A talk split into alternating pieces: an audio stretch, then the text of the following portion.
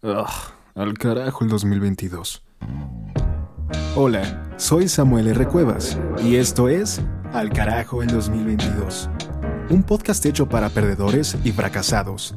Hecho claro por otro perdedor y fracasado. Acompáñame a reflexionar sobre el dolor, el sufrimiento y mucho más.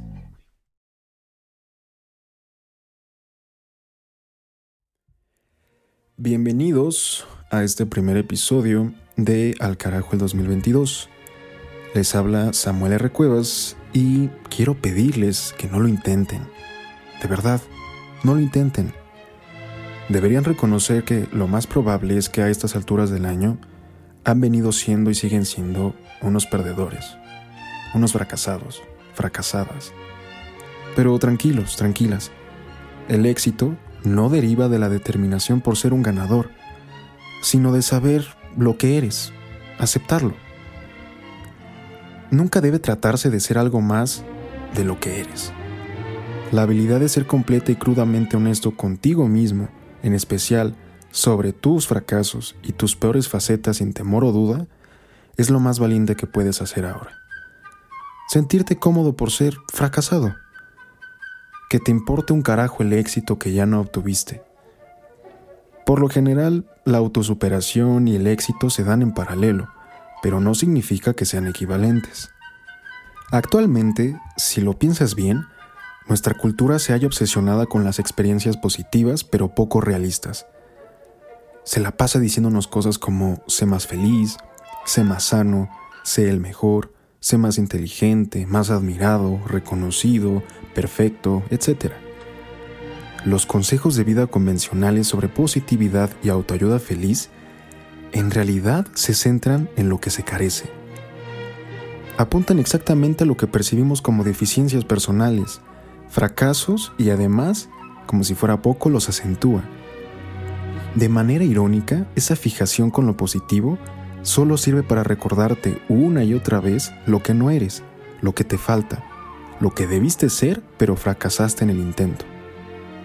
O lo eres o no lo eres, es así de sencillo. Si sueñas con algo todo el tiempo, entonces refuerzas esa misma realidad inconsciente todo el tiempo. No lo eres o no estás donde quisieras estar. El mundo está constantemente metiéndonos en la cabeza que el camino para una mejor vida es tener más, más y más. Y te hayas permanentemente bombardeado con mensajes de que todo debe importarte. Mi punto de vista es que mientras más cosas te importen, los negocios ganan más. Y bueno, aunque no hay nada de malo con hacer negocios, el problema es que si todo te importa mucho, es malo para tu salud mental. La clave para una buena vida no es que te importen muchas cosas, es que importen menos, para que en realidad te importe solo lo que es verdadero, inmediato y trascendente. Por desgracia, nos hallamos en el maldito círculo vicioso del sobreanálisis.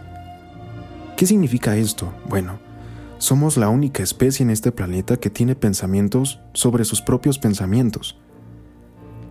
Si te das una vuelta por redes sociales, al parecer, todo el mundo la está pasando en grande mientras tú permaneces solo en tu casa, evitando pensar que tu vida va en picada y que es menos interesante de lo que creías.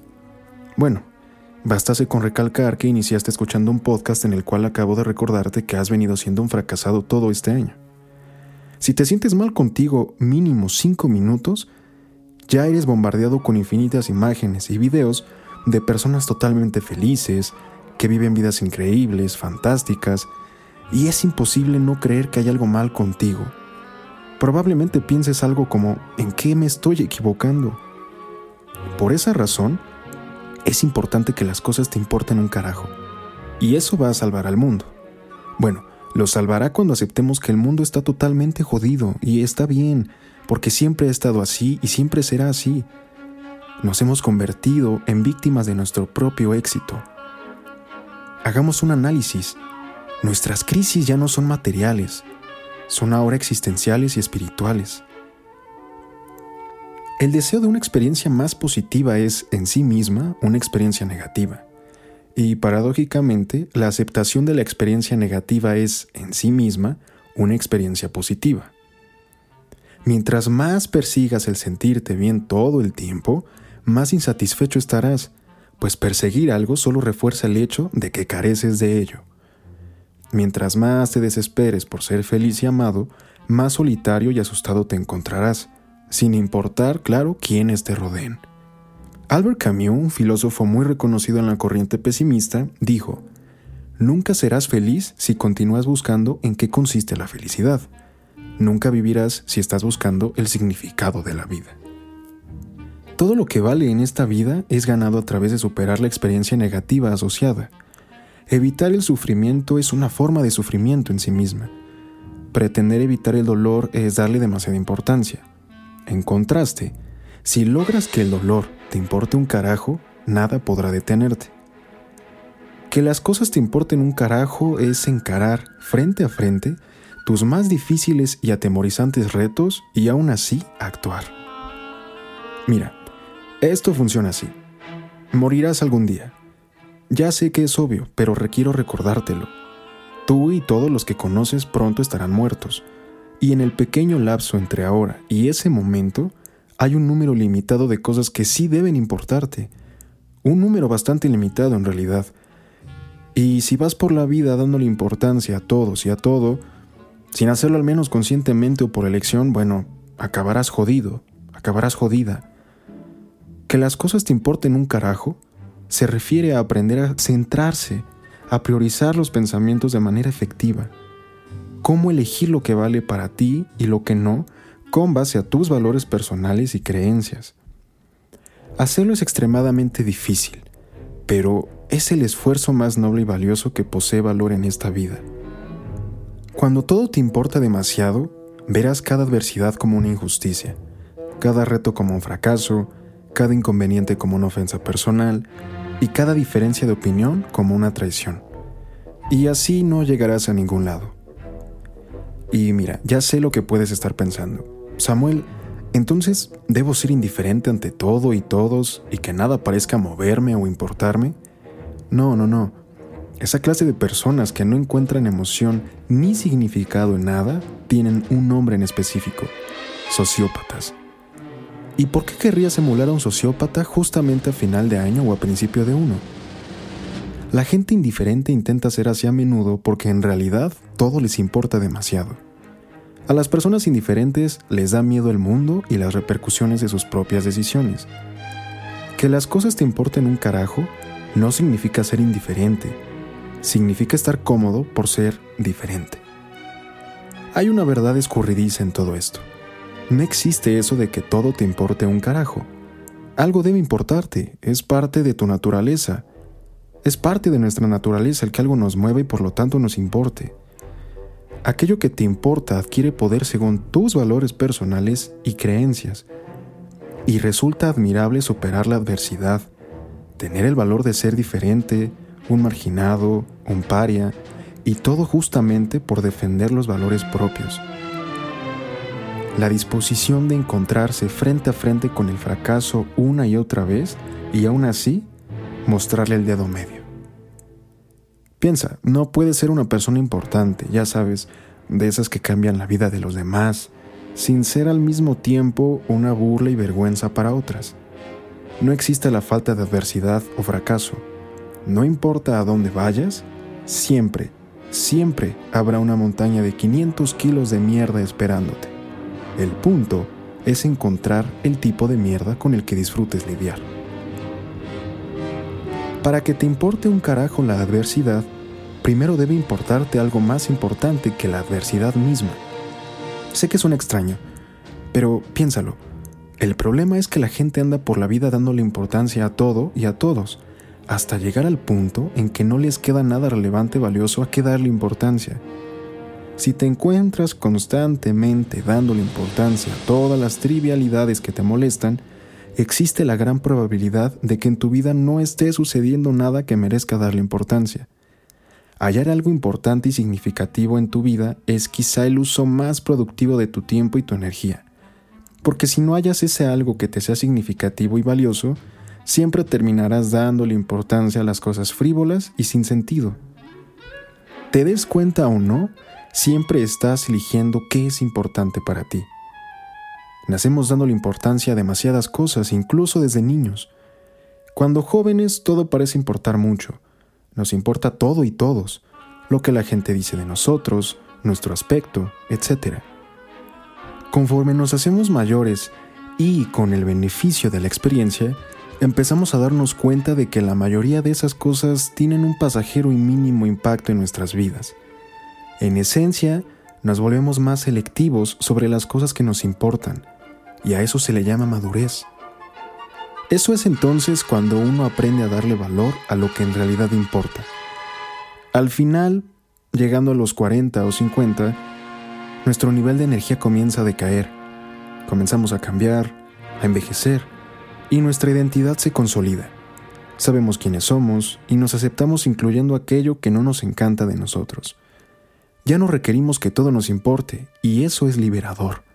Y para nuestro asombro, eso es suficiente en realidad, esa simplificación nos hace estúpidamente felices, de manera consciente, y es allí cuando entendemos aquello de no intentarlo.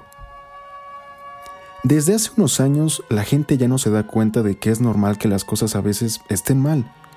Cuando creemos que no está bien que las cosas vayan mal, empezamos a culparnos a nosotros mismos de manera inconsciente. Sentimos que algo está mal con nosotros, la iluminación práctica, de alguna forma también plasmada en el budismo, es aquella manera de aceptar, con serenidad, la idea de que cierto sufrimiento es inevitable, que no importa lo que hagamos, la vida incluye fracasos, pérdidas, arrepentimientos y la muerte misma. Requerimos aprender cómo perder algo y dejarlo ir.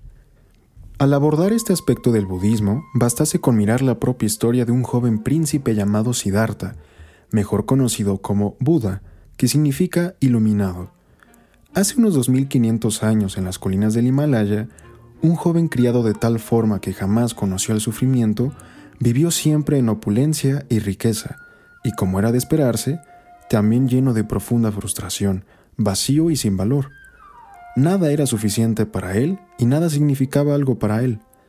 Un día, huyendo del palacio, conoció por primera vez el sufrimiento mirando gente enferma, vieja sin hogar, con dolor e incluso en agonía.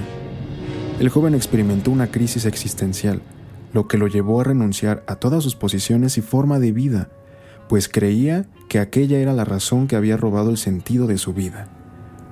Decidió entonces huir y vivir en las calles, durmiendo en la tierra como un animal, matándose de hambre, torturándose, mendigando y siendo olvidado. Tal como lo planeó, sufrió enormidades.